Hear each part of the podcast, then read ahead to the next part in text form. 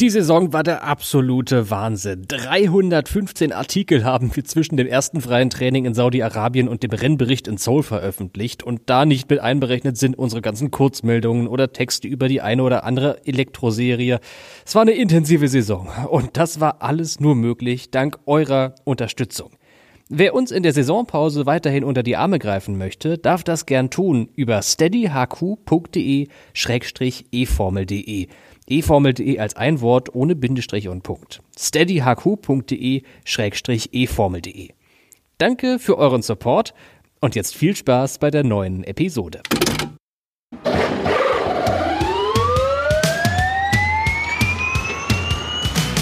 Grüße, Freunde des Rennsports, herzlich willkommen im E-Pod von eformel.de, dem Insider-Podcast aus der Welt des elektrischen Motorsports. Er hat es geschafft. Stoffel van Dorn ist Meister der Formel E WM 2022. Beim Saisonabschluss in Seoul schaffte er es auf Platz 2 ins Ziel und sicherte sich somit komfortabel vor Mitch Evans, der nach dem Samstagsrennen Van Dorns einzig verbliebener Titelrivale war, die blau-goldene Trophäe. Wie der Belgier es bis dahin schaffte und wieso Antonio Giovinazzi seinen letzten Einsatz des Jahres verpasste, besprechen wir in dieser Episode. Mein Name ist Tobi Blum viel Spaß beim Hören. Und damit ist die Formel E-Saison 2022 tatsächlich durch. 16 Rennen liegen hinter uns und nun ist der Soul Prix auch Teil der Vergangenheit. Und wir haben einen Champion. Stoffel van Dorn hat für Mercedes die Trophäe gewonnen. Und über all das, was in Südkorea passiert ist, reden wir heute in dieser Episode. Schön, dass ihr dabei seid und vor allem schön, dass du dabei bist. Tobi Wirz, guten Abend. Hallöchen. Erzähl mal, wie hast du das Saisonfinale erlebt? Das war ja jetzt nicht dein allererstes in der Formel E. Wie hat es dir gefallen, zuzuschauen in Südkorea? Uh, das ist ähm, mal wieder eine, eine Geschmacksfrage. Ich meine, Samstag hatten wir ein sehr, sehr chaotisches Rennen in der Anfangsphase. Nachher war es dann für meine Verhältnisse, ich glaube für Formel E-Verhältnisse ein bisschen langweilig. Und Sonntag war ein bisschen, bisschen mehr Pfeffer drin in der ganzen Geschichte.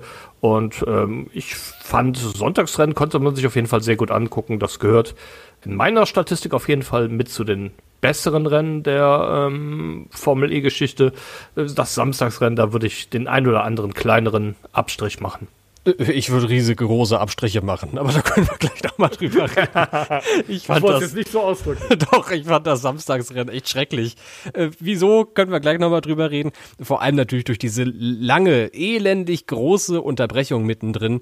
Wie es dazu gekommen ist, das kehren wir jetzt einfach mal zusammen, werfen einen kurzen Blick in den Rückspiegel und bringen uns mal alle selbst auf Stand, wie es denn in der Formel E so gelaufen ist in Südkorea. Regenschauer im Qualifying. Oliver Rowland sichert sich die Pole Position, Mitch Evans hält mit Startplatz 3 seine Titelchancen am Leben. Der Mahindra-Fahrer verliert dann aber den Start. Mitch Evans schnappt sich vor der zweiten Kurve auch Lucas Di Grassi.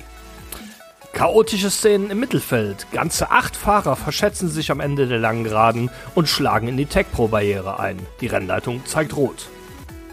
Für sechs Fahrer, darunter auch André Lotterer und noch Weltmeister Nick de Vries, ist das Rennen somit schon beendet.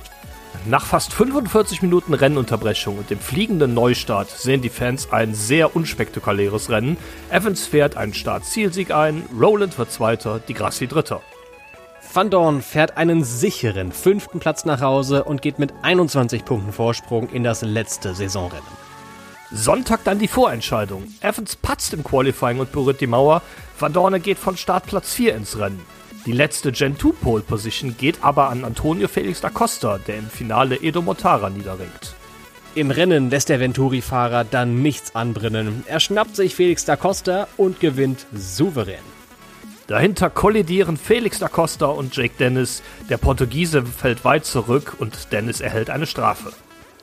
Nutznießer ist Stoffel van Dorn. Der Mercedes-Pilot krönt sich mit dem zweiten Platz zum Formel-E-Weltmeister. Mitch Evans wird nur Siebter. Da Lucas Di Grassi mit einem Reifenschaden weit zurückfällt, reichen Van Dornes 18 Punkte auch Mercedes zum erneuten Gewinn der Team-WM vor Venturi und DS Cheetah. Weißt du noch, Tobi, was ich in der letzten Episode gesagt habe in meiner Prognose für diesen Soul Prix, was da passieren wird? Dass Mitch Evans gewinnt und seine Chancen für Sonntag hochhalten wird und Sonntag Van Dorn dann Meister wird? Ja, genau so. So hörte sich das an damals. Und weil Evans meiner Meinung nach aufgehen wird wie ein Hefekloß in seiner Rolle des Verfolgers, macht er es mit dem Sieg am Samstag nochmal richtig spannend. Und ich sage, Mitch Evans gewinnt. Dann macht Van Dorn aber sonntags halt den Sack zu. Ich bin unverändert in meiner Meinung, dass Van Dorn den Titel holen wird. Aber es wird vielleicht nochmal ein bisschen spannender, als es jetzt aktuell aussieht. Und genauso ist es auch gekommen. Ich sollte, falls das hier mit dem Sportjournalismus nichts mehr wird, vielleicht mich einfach in Wahrsagerei versuchen. Vielleicht ist da eine neue Karriere für mich offen. Aber genau so ist es passiert. Lass uns mit dem Samstag anfangen, als der Evans so gut war. Der ist ja wirklich mit hoher Motivation nach diesem Inverter-Tiefschlag in London angereist und hat dann tatsächlich wirklich gute Pace am Samstag gezeigt und damit dann seine Titelchancen aufrechterhalten. Und damit schon begonnen im Qualifying was aufgrund der Witterungsbedingungen ja vielleicht auch das schwerste Qualifying der Saison war. Wie hast du das wahrgenommen? Also es war mit Sicherheit das mit Abstand schwerste Qualifying der Saison für die Fahrer aus Qualifying Gruppe A. Ähm, das müssen wir kurz erklären. In Qualifying Gruppe A war es nämlich noch trocken, zumindest die ersten acht Minuten des Qualifyings. Und dann begann es zu regnen. Die Fahrer hatten also ihre Runden auf trockener Strecke gesetzt. In Gruppe B war es von Anfang an nass. Da konnten die Fahrer Erfahrungen mit der nassen Strecke machen. Und als es dann in die Duellphase ging, konnte man sehen, dass dieser Erfahrungsvorsprung den Fahrern aus Gruppe B massiv geholfen hat. Ja, Im Viertelfinale sind alle vier Fahrer aus Gruppe A ausgeschieden. Und ja, in Gruppe B war unter anderem auch Mitch Evans dabei, der auf die Art und Weise dann doch relativ weit nach vorne gekommen ist und am Ende Startplatz 3 erzielt hat. Ich war ja ehrlich gesagt ganz glücklich, dass dieses erwartete Wetter, was ganz schlimm vorhergesagt wurde, dann doch nicht kam. Ich denke, wir haben alle, die hier den Podcast gerade hören, auch die Bilder gesehen aus der Woche vor dem Rennen, was da in Südkorea und insbesondere in Seoul runterging. Das waren die schwersten Überflutungen seit Beginn der Wetteraufzeichnungen, die die Stadt daheim gesucht haben. Mannshohe, ja, was waren das? War ja gar, gar keine Welle, einfach Wasser. Wasser über Wasser über Wasser und alle haben schon befürchtet, oh Gott, jetzt fällt auch dieses Formel-E-Saisonfinale ins Wasser, was dich die Serie so fein säuberlich zurechtgerückt hatte, dass das ausgerechnet mit dem hundertsten E-Prix zusammenfällt und dass das stattgefunden hat, da habe ich bis hier nach Deutschland gehört, wie die Leute aufgeatmet haben da bei der FEO, dass es dann doch noch geklappt hat. Glücklicherweise war es also am Renntag dann nicht ganz so schlimm wie in den Tagen zuvor. Und letztlich hat sich Oliver Rowland für die Pole Position qualifiziert. Die erste große Überraschung von diesem Wochenende. Dann kam der aber am Start nicht so ganz gut weg und damit gucken wir jetzt mal auf den EPRI selbst. Woran lag denn das, denkst du, dass Rowland da nicht gut weggekommen ist? Ja, es gibt verschiedene Möglichkeiten, woran das gelegen hat. Also zum einen ist es ja so, der ähm, Großteil der Strecke ist öffentliche Straße und da gibt's unterschiedliche Beläge. Da sind Bereiche lackiert, äh, da sind Zebrastreifen zu finden.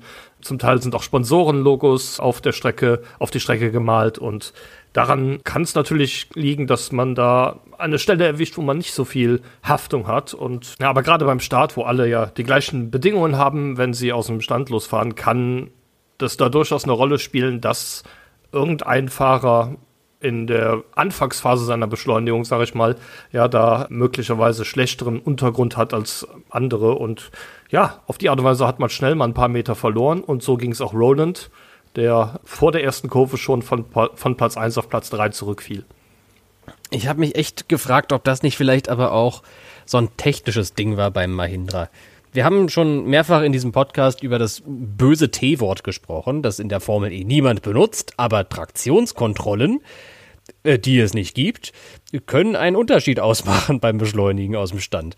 Und ich habe mir den Start echt mehrfach angesehen und das sieht wirklich so aus, als hätte der Di Grassi mit seinem Mercedes-Motor und als hätte Evans mit seinem Jaguar-Motor einfach diese Traktion so viel besser umgesetzt auf den ersten Metern, als es der Roland mit seinem Mahindra-Motor gemacht hat. Und ich habe echt gerätselt und tue es ehrlich gesagt immer noch, weil von den Teams sagt einem das natürlich keiner. Da gesteht ja niemand ein, was die da an cleverer Software verbaut haben in den Autos, auch logisch. Aber ich bin immer noch am Rätseln, ob das nicht vielleicht auch ein kleiner Faktor gewesen sein könnte am Start. Ich weiß es ganz ehrlich nicht. Ein bisschen dagegen spricht für mich, dass Roland hier im nassen Qualifying auch schnellster war. Und es gab auf der Strecke in Seoul ja auch einige langsame Ecken, wo die Traktion eine Rolle spielt wie gesagt, wenn es im Qualifying funktioniert hat, muss es dann eigentlich auch im Rennen funktionieren. Daher, ich glaube nicht, dass es da einen technischen Grund war. Vielleicht äh, war es äh, Problem ja eher im Cockpit als im Antrieb. äh, keine Ahnung. Bist du gemein dem Roland gegenüber? Der hat sich so gut geschlagen am Wochenende und jetzt sagst du, dass das Problem im Cockpit sitzt. Da fällt mir ein Mahindra-Fahrer ein, der viel mehr Probleme im Cockpit hatte an diesem Wochenende. Alexander oh, Sims. Ja. Das war das komplette Gegenteil von Roland, was der da gemacht hat. Er ist jetzt gar nicht, über den wollen wir nicht allzu viele Wörter verlieren. Aber Heide Witzka, Herr Kapitän. Alexander Sims, was hat der denn eigentlich geraucht an diesem Samstag? Vier Sessions und drei Unfälle. Ja, und äh, ja, die, die Folge davon war, dass auch noch sein kompletter Antrieb getauscht werden musste für das Rennen am Sonntag und er am Sonntag deshalb äh, von ganz hinten starten musste und zusätzlich eine 10 Sekunden Stop-and-Go Strafe antreten musste. Damit war auch sein allerletztes Formel-E-Rennen von Anfang an für einen Popo. Ja, es ist wirklich Slapstick gewesen. Gerade dann halt diese Strafe am Sonntag, aber auch, ich meine, der hat im ersten Training einen Unfall gebaut. Das zweite Training lief dann okay, zumindest in Sachen Wandkontakt. Im Qualifying den Kahn versenkt und im Rennen den Kahn auch nochmal in der Wand versenkt. Also, naja. Egal. Lass uns weggucken äh, von Mahindra und lieber hingucken zu denjenigen, die dann richtig gut gewesen sind im Rennen. Allen voran Mitch Evans, der da sowohl bei der Rennpace ganz vorn dabei war, aber auch unbeirrt von zwei Safety-Car-Phasen und einer Rennunterbrechung und leicht veränderlichen Witterungsbedingungen einfach allen davongefahren ist.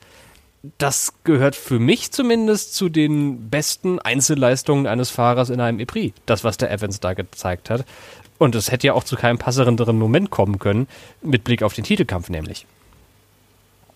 Ja, definitiv eine richtig gute Leistung von Evans, aber das kennen wir von ihm ja auch aus dieser Saison. Wenn es gut läuft, dann läuft es richtig gut bei Evans. Wir haben es zweimal in Rom gesehen zum Beispiel. Mhm. Ja, ähm, wir haben es jetzt auch schon wieder gesehen. Ähm, ja, wenn alles zusammenpasst, dann ist Evans ähm, ein absoluter, absoluter Topfahrer, ein Titelkandidat sogar. Und das hat er am Samstag definitiv bewiesen und sich dann auch vollkommen zu Recht noch im Meisterschaftskampf gehalten am Ende Platz 1 für Evans und damit hat er aus einem Rückstand von 36 Punkten einen Rückstand von 21 Punkten gemacht für den letzten Renntag. Damit war er der einzige Pilot, der am Sonntag nur noch Van Dorn gefährlich werden konnte. Aber konnte er Van Dorn damit so wirklich gefährlich werden? 21 Punkte Rückstand, das bedeutet ja, dass er am Sonntag hätte gewinnen müssen oder aber Pole Position und Platz 2 mindestens hätte holen müssen, hm. um den Rückstand überhaupt noch aufzuholen. Theoretisch möglich, aber ähm, wie gesagt, das, da kommt natürlich das ins Spiel, worum, worüber wir auch mit Sicherheit auch noch gleich etwas umfangreicher reden müssen, reden werden, nämlich dass Stoffel van Dorn einfach viel zu abgeklärt war am Wochenende, auch viel zu konstant war, nicht nur am Wochenende, sondern über die gesamte Saison hinweg, um da auch nur in die Gefahr zu kommen, da den Titel noch zu verlieren. Absolut. Und Evans hat sich dann auch selbst so ein bisschen im Weg gestanden letztlich, oder? Wenn du dir den Sonntag anschaust und gerade das Qualifying, ich fürchte, da hat Evans sich selbst schon die Meisterschaft gekostet, nachdem er sich Samstag so schön rangerobbt hatte an den Van Dorn. Ja, am, am Sonntag im Qualifying, seine erste Runde war einfach nicht gut. Hm. Er, der, im, Im ersten Versuch hatte er keine Zeit erzielt, die ihn in die, in die Duellphase gebracht hätte. Das heißt, er musste dann auf seinem letzten Versuch ähm, ein höheres Risiko gehen. Und das ist gehörig nach hinten losgegangen. Er hat sich in der ersten Kurve, glaube ich, schon verbremst mhm. und, da, und da schon 13. liegen lassen. Und dann wollte er es dann in der, in der engen Stadionsektion wieder alles gut machen. Da hat er es auch übertrieben, hat sogar die Mauer berührt und damit war jede Chance dahin für ihn vorne mitzukämpfen ist. Im Endeffekt war es dann noch Startplatz 13, aber da Van Dorn mal wieder nicht gepatzt hat, mhm. ja, der nämlich sich in die Duellphase souverän äh, reingefahren hat, war damit schon klar, dass äh, das Titelrennen de facto gelaufen ist. Und spätestens nach dem Rennen hat es dann auch der allerletzte verstanden gehabt. Am Ende war Platz 2 genug für Stoffel van Dorn, um den Titel zu besiegeln. Evans ist von 13 auf 7 nach vorn gefahren, aber das hat nichts mehr daran geändert. Stoffel van Dorn ist erstmals Weltmeister in der Formel E. Und ich klatschte einfach mal in die Hände und rufe ein lautes Chapeau in Richtung Belgien. Denn das war wirklich eine großartige Saison von Stoffel van Dorn. Und ich finde ja auch vollkommen verdient, nach dem, was der da abgeliefert hat. Absolut. Da denke ich, da sind sich auch alle, alle im Fahrerfeld einig, dass die Konstanz extrem wichtig war. Wir hatten das Thema Konstanz ja bis zum Rennen in New York auch bei Jean-Eric Verne immer mhm. genannt, der ja ohne Saisonsieg gewesen ist, aber immer noch mittendrin im Titelkampf war, dann viermal in Folge keine Punkte gesammelt hat und damit definitiv komplett raus war aus dem Titelkampf. Und äh, Konstanz ist einfach das Mittel zum Erfolg, der Weg zum Erfolg. Und das weiß auch Stoffel van Dorn selbst. World Champions, wow. It's just the best feeling ever. Um, you know, just look at the season we've had, the consistency. Car has been amazing, and the team has done an amazing job. And um, yeah, I think uh, every single one of us deserves this. So, uh, what we've accomplished is something special. It hasn't been easy. There have been some really strong competitors. Mitch Evans right on your tail up until today's race. Yeah, he's pushed me all the way along. Same with Edo. They've, um, you know, they were there all the time, and uh, it was really about the consistency in the end. You know, they all have more wins than me, but um, I've got the most podiums, I think.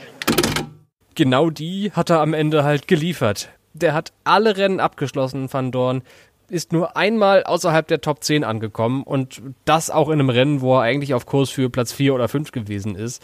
Das war damals in Mexiko, als allen der Strom ausgegangen ist und Van Dorn noch mega viel Saft in der Batterie hatte, aber dann halt vom Di Grassi abgeschossen wurde im Stadion. Deswegen kein ja. Punkteergebnis damals in Mexiko. Aber das ist im Endeffekt auch egal. Die Bilanz, ein Sieg, das ist echt wenig, aber dafür acht Podien. Und wenn du, Tobi, jetzt mal die Bilanz vom Evans dagegen stellst, dann sehen wir, weshalb es am Ende auf die Konstanz ankam. Ja, Mitch Evans hat vier Siege, äh, wow. fünf Podien, aber ist auch viermal ausgeschieden. Boah, das ist natürlich frappierend, der Unterschied zwischen den beiden. Tja, und genau das ist der entscheidende Unterschied. Ne? Ich meine, Evans war jetzt auch nicht immer an seinen eigenen Nullern schuld. Ne? Ich denke da allen voran an London, als der Inverter mal wieder den Geist aufgegeben hat. Letztendlich ist es aber egal, warum es passiert ist. Null Punkte sind nun mal nur Punkte. Null Punkte, nicht wahr? Ja. Ähm, ich muss mich korrigieren. Er hatte sieben Podien. Sieben Podien? Wow. Ja, Evans. Ja, er wurde nicht nur in Monaco Zweiter, er wurde auch tatsächlich äh, zweimal Dritter, und zwar in Marrakesch und in New York. Das hatte ich jetzt nicht im Boah, Kopf. Plus vier Siege. Irre. Also das ist, das äh, schockiert mich so ein bisschen und irgendwie auch gar nicht. Weißt du, das sind so gute Ergebnisse und trotzdem reicht es am Ende nicht für den Titel. Und das scheitert halt wirklich daran, dass Evans diese 4 Nuller gesammelt hat in diesem Jahr. Und das macht dann am Ende halt einen Unterschied von 33 Punkten aus zwischen Van Dorn und Evans, die jetzt eben die Entscheidung in der WM gefällt haben. Ja, wie gesagt, äh, Van Dorn hat ja nicht nur jedes Mal Punkte gesammelt, sondern hat auch jedes Mal gut Punkte gesammelt. Er hatte den einen Nuller, den du angesprochen hast. Dann hatte er in Marrakesch nur vier Punkte, äh, in Diria nur sieben Punkte, aber sonst immer mindestens zehn. Und Wer, mhm. wer immer mindestens 10 Punkte holt, der steht am Ende gut da. Und abgesehen von der Meisterschaft von Stoffel van Dorn, über die wir auch in der nächsten Woche natürlich nochmal etwas mehr en Detail reden wollen, aber ihr wisst ja, das hier ist die Analyse für den Soul Epris, da können wir jetzt nicht nur über den Van Dorn reden, obwohl er sehr viel Zeit on air verdient hätte. Aber wir müssen auch quatschen über das Samstagsrennen nochmal und allen voran über diese Mastkarambolage im Samstagsrennen. Die Startrunde am Samstag war quasi die Szene des Wochenendes, wenn man den Van Dorn mit dem Weltmeister Schild im Park Vermeer mal ein bisschen ausklammert, wieder plötzlich acht Autos übereinander standen und in einer Kurve abgeflogen sind. Das war ein ultra kurioser Moment. Es hat fast die ganze Runde gedauert. Ich dachte ja schon, das knallt in Kurve 1. Äh, das hat dann quasi, ja, wie viel waren das? 20 Kurven oder so gebraucht. Aber dann ja. standen da acht Autos auf einem Fleck. Ein Foto davon könnt ihr auch in der aktuellen Kapitelmark euch ansehen. Wie ist das denn passiert? Ja, zum einen muss man sagen, es war nass. Und zwar, es war nicht nur ein bisschen feucht, sondern es war richtig nass. Das heißt, ja, die Fahrer, die hinten lagen, hatten ein paar Sichtprobleme, weil sie mit Gicht zu kämpfen hatte. Und dann war es eine Kettenreaktion. Das hatten ja auch Fahrer nachher bestätigt. Wenn man wenig sieht, dann orientiert man sich ähm, so ein bisschen danach, was der vor einem macht. Und da nenne ich schon mal einen Namen, über den wir nachher noch sprechen werden. Norman Nato, nämlich, der hat das Ganze aus meiner Sicht in Gang gesetzt. Der war nämlich der Erste, der sich so ein bisschen vertan hat mit dem Bremspunkt und alle anderen haben sich an ihm orientiert und sind dann nacheinander geradeaus gerutscht in der Kurve. Ja? Äh, NATO, Cassidy, Buemi, Tictum, Turvey, André Lotterer, Nick de Vries und Oliver Eskew waren die acht involvierten Piloten, von denen am Ende tatsächlich nur NATO und Cassidy äh, tatsächlich auch noch weiterfahren konnten. Die haben sie in die Box geschafft, mhm. wo die Autos repariert werden konnten. Die anderen sechs waren da schon raus. Es war eine unglaublich kuriose Szene, die dann aber plötzlich sehr ernst wurde. Denn äh, gerade für De Vries wurde es dann doch ziemlich gefährlich, als er sich damit seinem Auto unter den Wagen von Buemi geschoben hat. Und am Ende lag dann dieser Nissan-Diffusor obendrauf auf dem Halo-Überrollbügel, nee, ist ja kein Überrollbügel, ein Schutzbügel für den Kopf, den gibt's ja im Formelsport der FIA seit einigen Jahren. Und ich finde, es ist mal wieder Zeit, Tobi, dass wir so ein Loblied auf die Sicherheit anstimmen in der Formel E mal wieder. Denn das Halo hat schon so vielen Fahrern im Rennsport das Leben gerettet. Und womöglich auch hier. Ja, definitiv. Das ähm, ist seiner Funktion absolut nachgekommen. Es hat den Kopf des Fahrers vor irgendwelchen Dingen bewahrt, die ihn sonst getroffen hätten. Und definitiv hat sich mal wieder gezeigt, ja, nicht nur in der Formel 1, sondern auch in der Formel E immer wieder, dass es absolut die richtige Entscheidung war, das Halo einzuführen. Egal wie viele Unkenrufe da anfangs waren, dass es kein echter Monoposto-Sport mehr wäre. Ich glaube, da hat so ziemlich jeder mittlerweile seine Meinung revidiert, einfach weil es so viele Zwischenfälle in der Zwischenzeit gegeben hat, bei denen klar zu sehen war, dass dieses System seinen Sinn und Zweck hat und zum Teil auch lebensrettende Funktionen erfüllt. Dabei ist es relativ schwer nachzuvollziehen, wie genau der De Vries jetzt unter den Nissan da gerutscht ist in der Szene. Am Ende gab es ein Foto, äh, auf der dann halt deutlich eine Kratzspur auf dem Halo zu sehen war.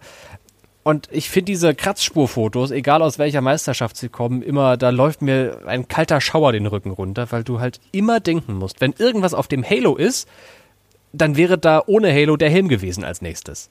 Und das ist dann wurscht, ob das Charles Leclerc damals war im Sauber oder hieß die Mannschaft schon Alfa Romeo, ist mir auch egal. Nee, hier ist noch sauber. In Belgien damals, als der, war das Alonso, der eben da übers Auto gerauscht Alonso, ist? ja.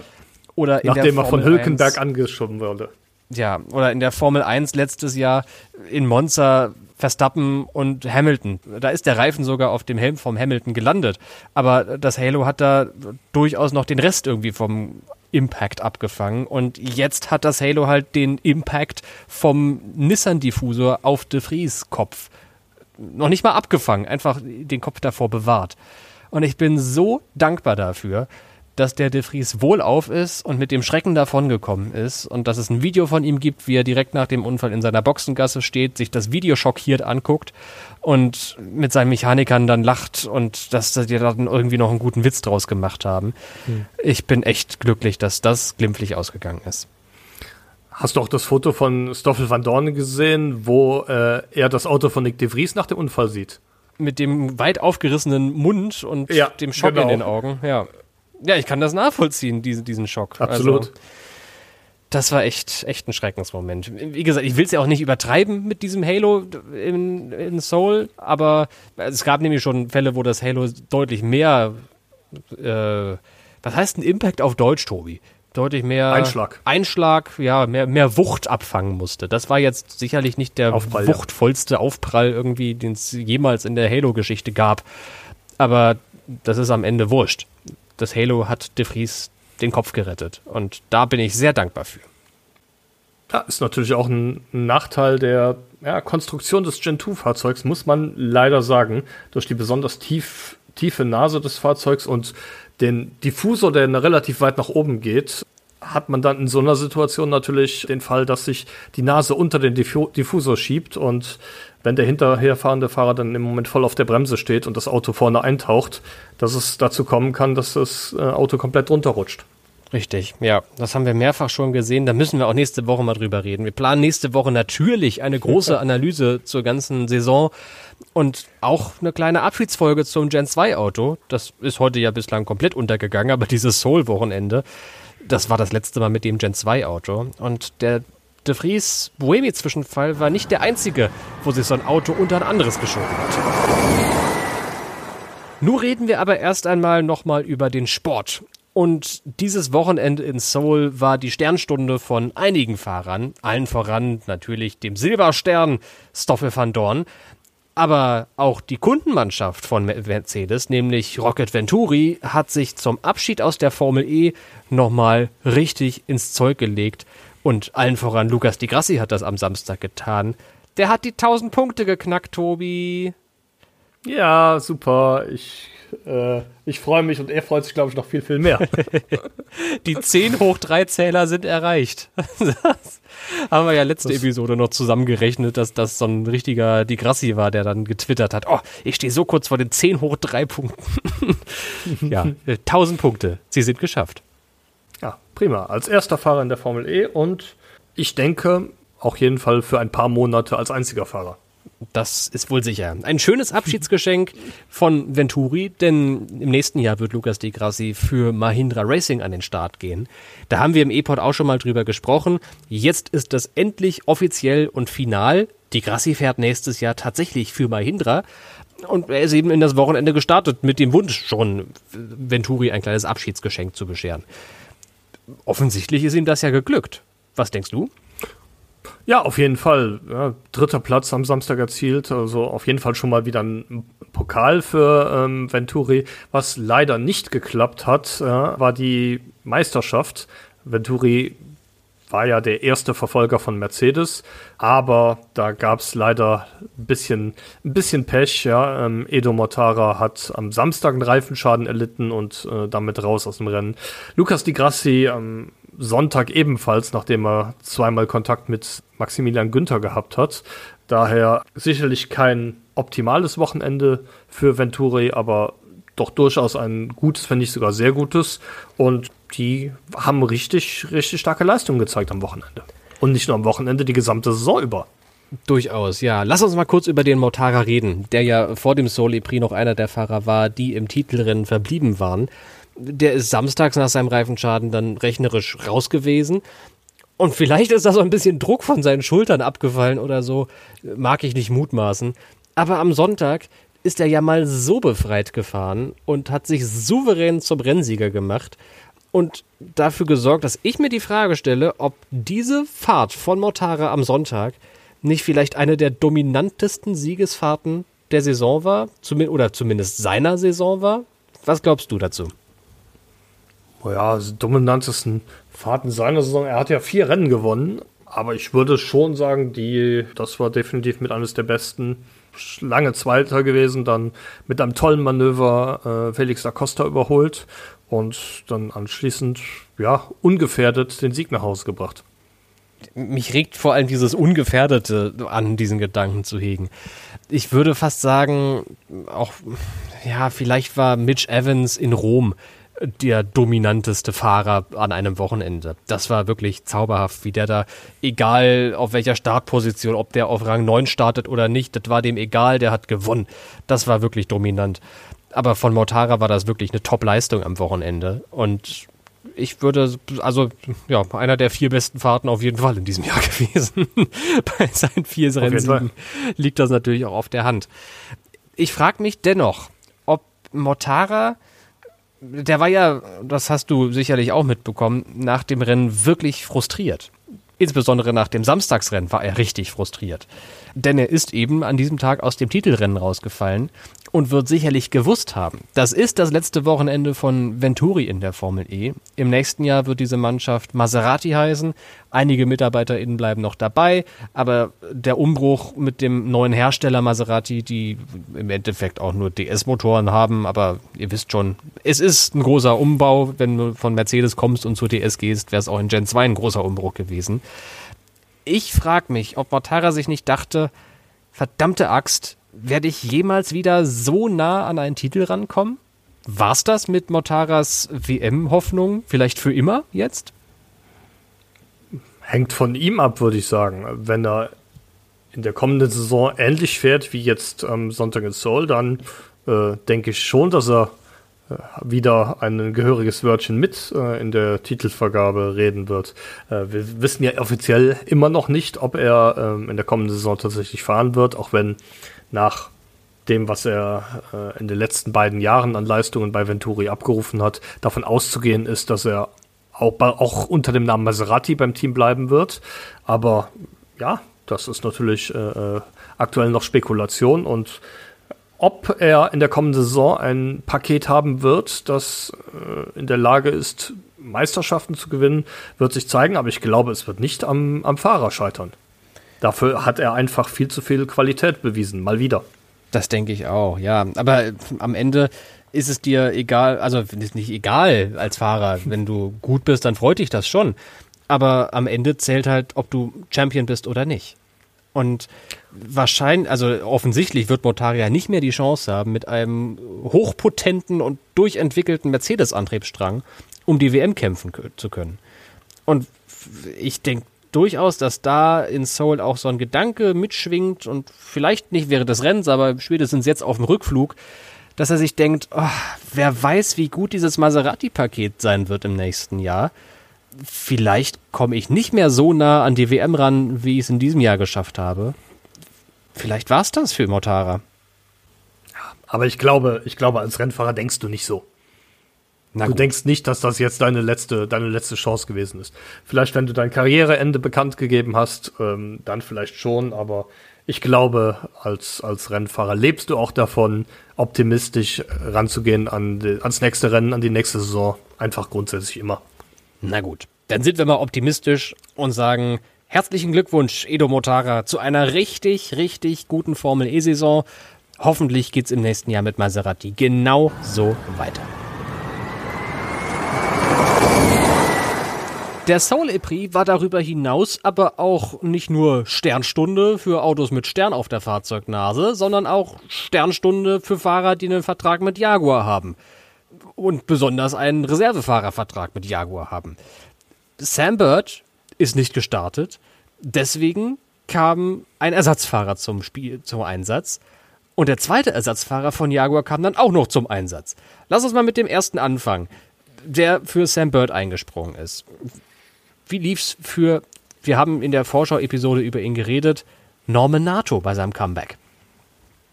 Ah, Norman Nato hat mich auf jeden Fall positiv überrascht. Man weiß ja nie, wenn ein Ersatzfahrer ins ähm, Auto springt, ob er dann in der Lage ist, die Leistung abzurufen. Aber ich würde sagen, hat seinen Job nicht unbedingt schlechter gemacht als Sam Bird über weite Teile der Saison. Er hat in den, den Rennen die Plätze 13 und 14 belegt. Gut, war jetzt natürlich kein Siegkandidat, ja, aber ich fände, er hat eine, eine ansprechende Leistung gezeigt und äh, hatte natürlich auch am Samstag ein bisschen Glück. Er war ja der erste Fahrer, der beim Massencrash rausgerutscht ist, ja, dass ihn dann, als er in der Tech-Pro-Barriere stand, niemand getroffen hat und er dann nochmal zur Box fahren konnte, um das Auto reparieren zu lassen. Aber ja, ich würde Norman Nato ähm, auf jeden Fall eine relativ gute Leistung fürs Wochenende bescheinigen. Da bin ich voll deiner Meinung. Ich war auch überrascht, wie gut NATO sich und vor allem wie schnell NATO sich wieder eingefunden hat ins Auto. Ja, ein bewiesener Rennsieger, der hat eine ganze Saison Erfahrung. Es war jetzt nicht alles komplett neu, der kannte auch die Fahrzeugsysteme von Jaguar aus einigen Stunden im Simulator. Aber nichtsdestotrotz, der war jetzt ein Jahr lang nicht mehr im Formel E-Auto und hat sich echt gut dafür angestellt. Jemand, der gar nicht im Gen 2 Formel E-Auto gesessen hat, zumindest im laufenden Rennbetrieb, das war der zweite Jaguar-Reservefahrer, den ich gerade schon angeschnitten habe, der da auf den Namen hört, Sascha Fenestras. der ist als offizieller Jaguar-Ersatzfahrer halt mitgereist. Wahrscheinlich war eigentlich sowieso nur Norman Nato geplant, aber weil Nato dann zum Stammfahrer wurde, musste ja halt noch ein Ersatzfahrer für den Ersatzfahrer her. Das war dann Sascha Finestras. Und der Ersatzfahrer für den Ersatzfahrer ist zum Einsatz gekommen, aber nicht bei Jaguar, sondern bei Dragon? Ja, das ähm, hat mich auch im ersten Moment überrascht, als ich dann gegen 1.15 Uhr deutscher Zeit am frühen Sonntagmorgen gesehen habe. Hintergrund der ganzen Geschichte war eine Daumenverletzung bei Antonio Giovinazzi. Der hatte am Samstag einen Unfall im Stadion, ähm, nachdem ihn Antonio Felix da Costa angeschoben hat sehr, sehr ungünstig gelaufen, diese, diese Kollision. Giovinazzi wollte sich den Attack-Mund holen, hat dann in der Stadionsektion ein bisschen verlangsamt, um auf die Innenseite zu wechseln. Antonio Felix da Costa hat damit ganz offensichtlich nicht gerechnet, konnte nicht reagieren und ist ihm hinten ins Auto gefahren. Dadurch hat Giovinazzi sich, äh, sich gedreht und dabei ist das Lenkrad umgeschlagen. Anschließend war der Daumen äh, geprellt und geschwollen und äh, er war nicht einsatzfähig. Und Jay Penske, der ja vor Ort war, hat dann in einer Nacht- und Nebelaktion versuchen müssen, einen Ersatzfahrer äh, zu bekommen. So wie man hört, soll er zuerst bei, äh, bei Envision versucht haben. Da war Tom Blomqvist Ersatzpilot, der hat aber dankend auf den Einsatz im Dragon verzichtet. das ist richtig bitter. Kurzes Intermezzo. Stell dir mal vor, du wirst gefragt, willst du nicht Formel E fahren? Du warst jetzt so lange nicht mehr im Cockpit, du warst dich gut angestellt, ich glaube an dich, an deine Fähigkeiten, komm, fahr doch für uns. Und du sagst, nee, nee, lass mal lieber. Nicht für, nicht, nicht für euch, ja. Nicht für euch. Boah das tut mir. Kennst du, wenn du so, so Fremdscham, also aber so aus zweiter Hand empfindest? Das ist mhm, richtig ja. unangenehm, diese Geschichte zu hören. Hoi, hoi, hoi. Also, ich, ich attest, wenn du Norman NATO eine gute Leistung attestierst, attestiere ich Tom Blomqvist echt Corones. Einfach abzusagen. Zu also sagen, nee, nee, ich, ich verzichte freiwillig auf eine Fahrt bei Dragon in der Formel E. Wow man, man weiß ja nicht, vielleicht gab es ja auch vertragliche Gründe, die das Ganze unmöglich gemacht haben, so kurzfristig. Bei, fin bei Finistras und bei Jaguar war es gar kein großes Problem. Der hat spontan Ja gesagt und Jaguar hat auch ihm das kurzfristig ermöglicht, da einzuspringen. Finde ich einen sehr, sehr netten Zug von Jaguar an der Stelle, muss man auch mal klar sagen. Feine Sache. Vielleicht auch vor, ähm, vor dem Hinblick der Tatsache, dass Finistras sowieso in Seoul seinen letzten Einsatz im Zusammenhang mit Jaguar hatte. Da pfeifen es ja die Spatzen von den Dächern, dass er zu Nissan wechseln wird und Nachfolger von Sebastian Buemi wird, der ja auch seinen Abschied äh, von Nissan Edams bekannt gegeben hat in den sozialen Medien.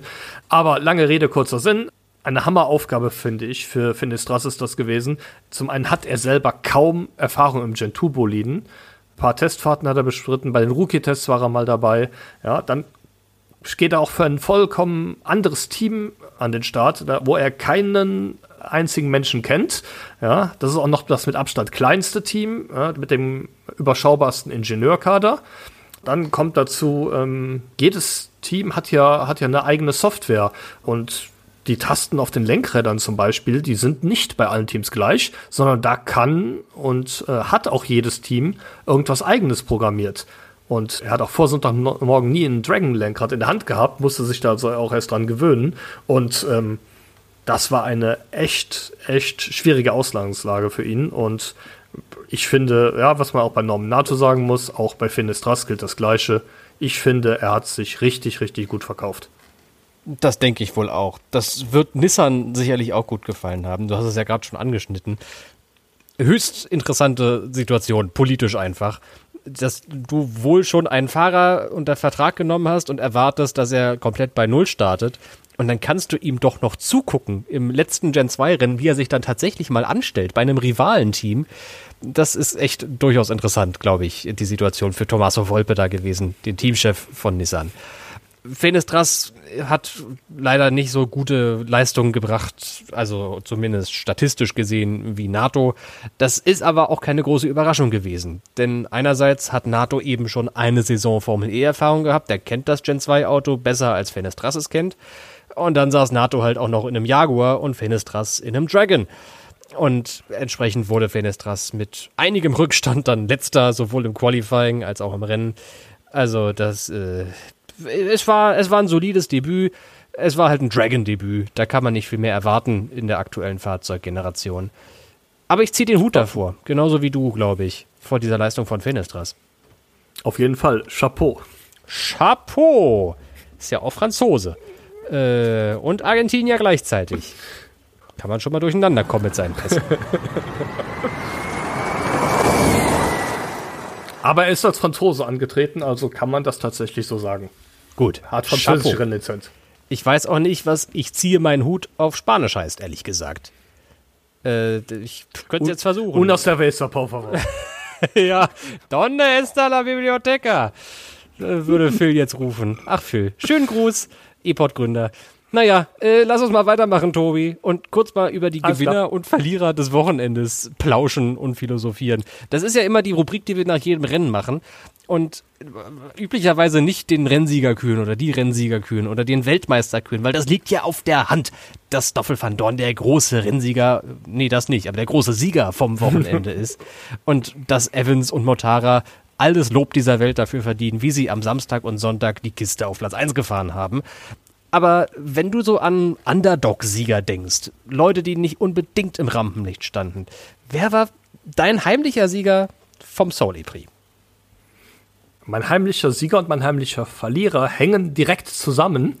Mein heimlicher Sieger war insbesondere nach dem Ergebnis am Sonntag Oliver Eskew, der es ja, Oh, ja. tatsächlich, tatsächlich geschafft hat, ähm, ja, zwar nicht mit seinem Teamkollegen Jake Dennis mitzuhalten, das äh, ist ihm auch ist ihm auch da leider nicht gelungen, aber mit dem fünften Platz seine beste Saisonplatzierung rauszufahren und tatsächlich nochmal noch mal richtig zu überzeugen.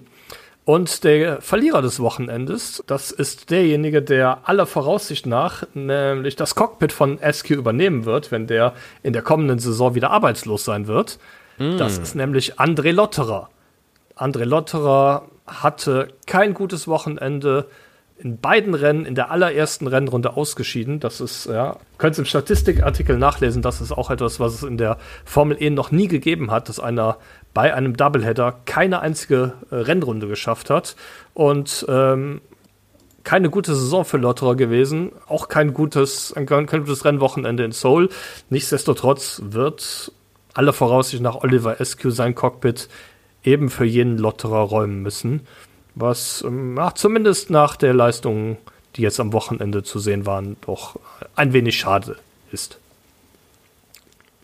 Mein Sieger des Wochenendes ist einer, der gar nicht am Lenkrad saß.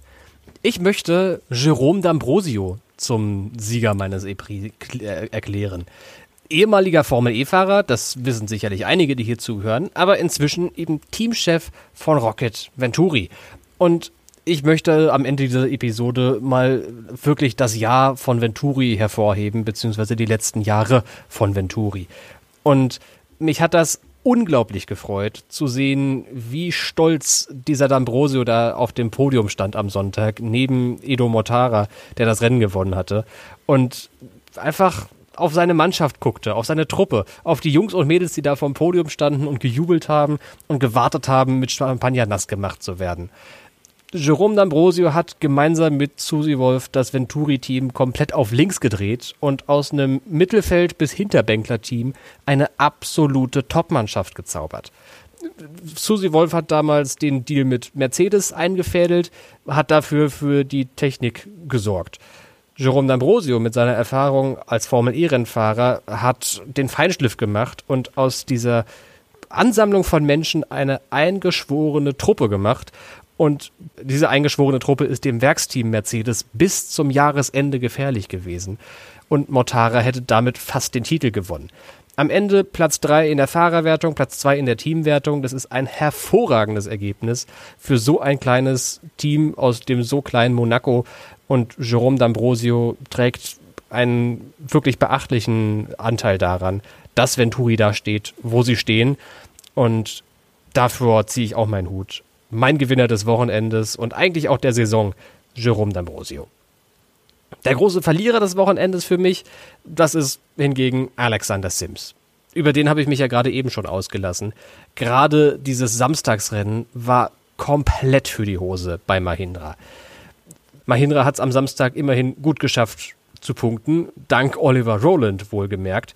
Damit haben sie am Ende auch dieses epische Duell um Position 8 in der Team-WM gegen Nissan gewonnen, sind am Ende 10 Punkte weiter vorn gelandet als die Japaner eben, beziehungsweise die Mannschaft aus Frankreich. Und Alexander Sims, der an seinem letzten Wochenende in der Formel E sich nochmal beweisen wollte, hat das komplette Gegenteil getan. Und gerade am Samstag einen Schrott zusammengefahren.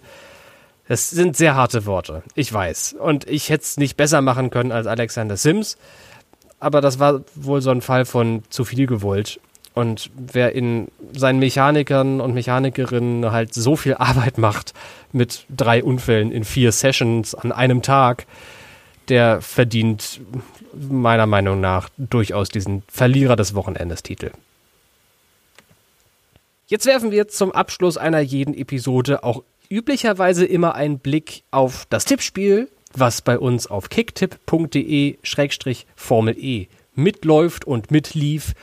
Und dann gucken wir auch immer, wie es in der Zeit darauf so werden könnte. Jetzt sind wir aber am Ende der Saison und können tatsächlich mal, Tobi, auf das Gesamtergebnis schauen. Auf unserem Kicktipp Community-Tippspiel. Da haben alle aus der eFormel.de Redaktion mitgetippt aber auch einige von unseren Userinnen und Usern. Und du hast wie üblich hoffentlich doch den Überblick über das Endergebnis. Ja, das habe ich auf jeden Fall. Natürlich äh, sind die Leserinnen und Hörerinnen des E-Pods natürlich deutlich in der Überzahl. Ja, ist jetzt ja nicht so, als wenn da nur die Reaktion tippt und noch drei, vier äh, übrige Leute. Nein, nein, nein, ganz im Gegenteil. Und das tatsächlich sind, das ist es um so. 70 Leute oder so, ne? Warte mal, wer genau, hat alles richtig. Tote gesammelt? Ich sind 50 Leute sind das grob. Also kleine, feine, beachtliche Runde. Ja, definitiv einige. Und gewonnen hat dann natürlich auch einer unserer LeserInnen bzw. HörerInnen. Wissen wir an der Stelle ähm, ja nicht, ob die Leute von eFormel.de oder möglicherweise von dem E-Pod äh, aus zum, zur Tippspielteilnahme animiert wurden. Der Naga gewinnt dank den Bonuspunkten, die er gesammelt hat, äh, auch zart vor unserem Chefredakteur, dem Timo, der ein sehr, sehr guter Zweiter wird. Und der Chris mit 1 geschrieben ist Dritter. Tobi, du bist der Zweitbeste aus unserer Redaktion auf Position 8. Jawohl. Ganz, ganz, ganz, ganz knapp vor der Svenny. Die hat am Ende noch richtig gut aufgeholt und ist am Ende Neunte geworden. Ja, ich äh, hatte dann doch eher so eine Alex Sims-Saison äh, und äh, habe es am Ende nur auf Platz 15 geschafft. Aber das Aller, Allerwichtigste, äh, wissen wir ja auch, äh, ist ja die Teamwertung. Und da ist es tatsächlich so, da muss ich, muss ich uns allen mal gratulieren. eFormel.de hat zum ersten Mal die Teamwertung Juhu. im Kick-Tippspiel gewonnen und äh, eine sehr gute Leistung von euch allen, von uns allen. Aber auch in der Einzelwertung. Tobi, wir sollten nicht über die anderen alle drüber stolpern. Natürlich Glückwunsch an uns vier aus der Redaktion, aber vor allem erstmal, lass uns mal laut in die Hände klatschen für den Nager herzlichen Glückwunsch. 508 zu 505 am Ende. Es war wirklich knapp. Wirklich auch nur Bonuspunkte sei Dank. Und dann müssen wir aber nochmal genauso laut in die Hände klatschen für alle anderen, die immer so regelmäßig mitgemacht haben. Vielen Dank für eure Treue und vielen Dank fürs immer mitmachen. Und den lautesten Applaus, den hätte ich jetzt gerne für den Organisator von diesem Tippspiel, der nämlich nicht aus unserer Redaktion stammt, sondern ein treuer Leser von eFormel.de ist und einer, den wir wirklich unglaublich in unserer Community schätzen.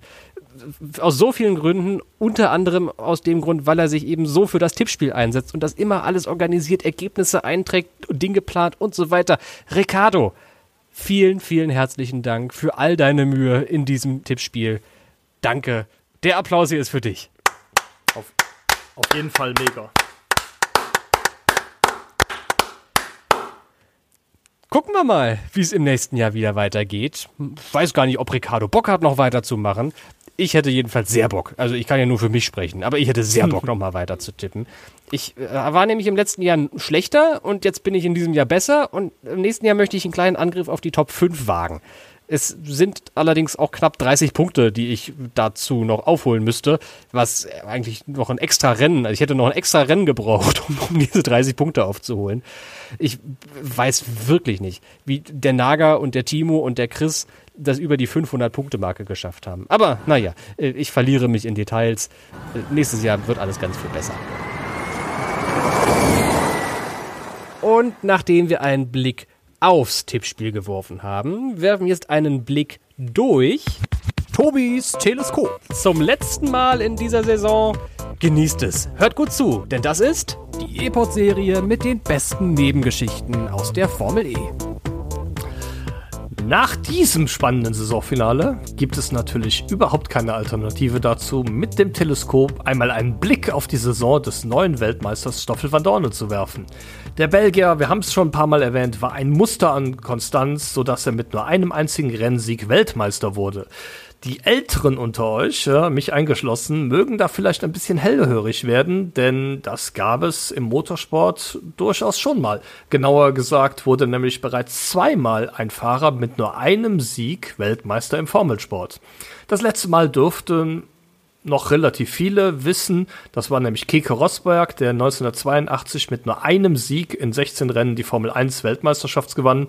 Natürlich auch der Tatsache geschuldet, dass seine Hauptkonkurrenten ähm, schwer gebeutelt wurden. Gilles Villeneuve starb äh, in dem Jahr und Villeneuves Teamkollege Didier Peroni verletzte sich in Hockenheim bei einem Unfall mit Alain Prost schwer, was das Ende seiner Formel 1 Karriere bedeutete. Das allererste Mal, dass eine Formel-Weltmeisterschaft ähm, an einen Fahrer mit nur einem Sieg vergeben wurde, war allerdings etwas früher, im Jahr 1958, wurde nämlich der Brite Mike Hawthorne im Ferrari Weltmeister und er gewann nur ein einziges von elf Saisonrennen, wurde allerdings, und das ist vielleicht eine Parallele zu Stoffel van Dorne, fünfmal Zweiter und einmal Dritter, sodass er am Saisonende damals einen Punkt vor Sterling Moss lag. Boah, da hast du aber mal richtig in der Geschichts, äh, gegraben, im Geschichtsbuch. Äh, die, die, die allererste Seite aufgeschlagen und mal ganz weit nach hinten geguckt.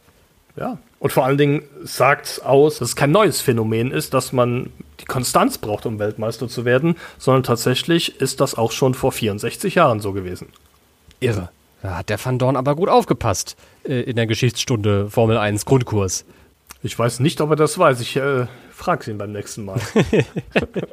Macht das sehr gerne. Wir müssen eine Sache nach diesem Teleskop noch aus dem Weg räumen. Ihr erinnert euch sicherlich, wenn ihr die Vorschau-Episode gehört habt, dass wir einen kleinen Aufruf gestartet hatten. Und zwar hatte ich damals gefragt, wer sich den Wecker stellt, um wirklich ernsthaft das Qualifying zu sehen und habe damit gerechnet, dass das vielleicht deutschlandweit so fünf Leute sind. Und vier davon sind wir aus der Redaktion. und ich sag's, wie es ist, wir haben den fünften gefunden. es, es, gab tatsächlich eine Einreichung. Ich hatte nämlich um Selfies gebeten oder um Bilder von euch. Damals dann, also dann beim Qualifying. Und um 5.43 Uhr am Morgen hat tatsächlich Fabian Herbst uns über Twitter geschrieben, at Joschka mit Y. Das hier ist dein Shoutout, Fabian. Äh, du bist einfach der krasseste Typ Deutschlands und hast wirklich dieses Qualifying geschaut. Ich ziehe meinen Hut davor. Äh, zu so unchristlichen Zeiten ist man ja sonst nicht wach. Also äh, vielen Dank für das tolle Foto und folgt doch alle dem Fabian mal auf Twitter. Also Ed Joschka und schön mit Y schreiben. Das ist also so viel Commitment. Das muss ein echter Formel E-Fan sein. Ich wollte jetzt gerade nicht die RAN-Redaktion dissen, indem ich jetzt sage, dass er das auf dem Eurosport Player geguckt hat. Daher. Ach so, ist ja egal, hat es geguckt. Hauptsache ja, das. Und ich kann auch aus erster Hand berichten, die RAN-Redaktion war auch da. Also es gab ein paar Leute, die immerhin, also die haben, waren auf RAN.de, während das Qualifying lief. Das reicht denen, glaube ich, schon. ich habe den, den Soul Epri nämlich, das kann ich jetzt schon mal vorab verraten, aus München verfolgt, bei RAN und hatte einen wirklich großartigen Tag da, beziehungsweise zwei. Da erwartet euch noch ein kleiner Text auf eformel.de in der nächsten Zeit, ein kleiner Erfahrungsbericht, ein Blick hinter die Kulissen. Ich sag aber an der Stelle auch schon mal vielen Dank für die großartigen Einblicke da in Unterföhring bei euch. Das hat wirklich großen Spaß gemacht zuzugucken, wie so eine Fernsehsendung bei RAN entsteht und was so hinter den Kulissen passiert, während sich der Van Dorn zum Meister kürt. Jetzt küren wir aber erst einmal, oder nee, das wird eine holprige Überleitung. Wir machen einfach Ende mit dieser Episode. Das ist das, was ich sagen wollte.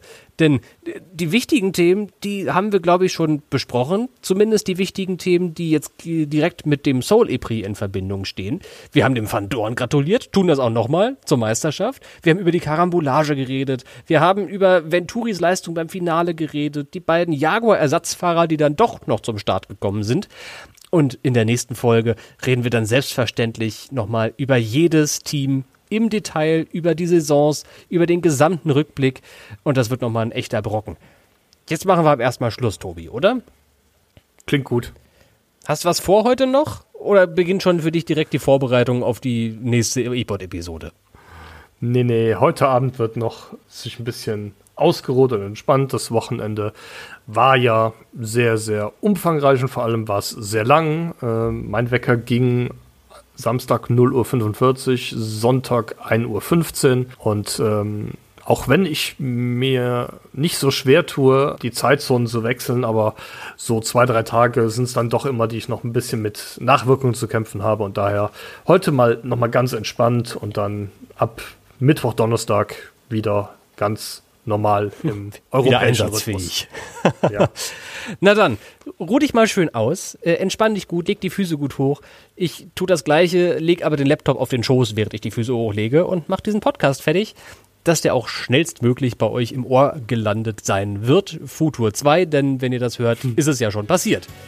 Danke für deine Zeit, Tobi. Bis nächste Woche Gerne. und schönen Feierabend. Ciao. Alles klar. Ciao.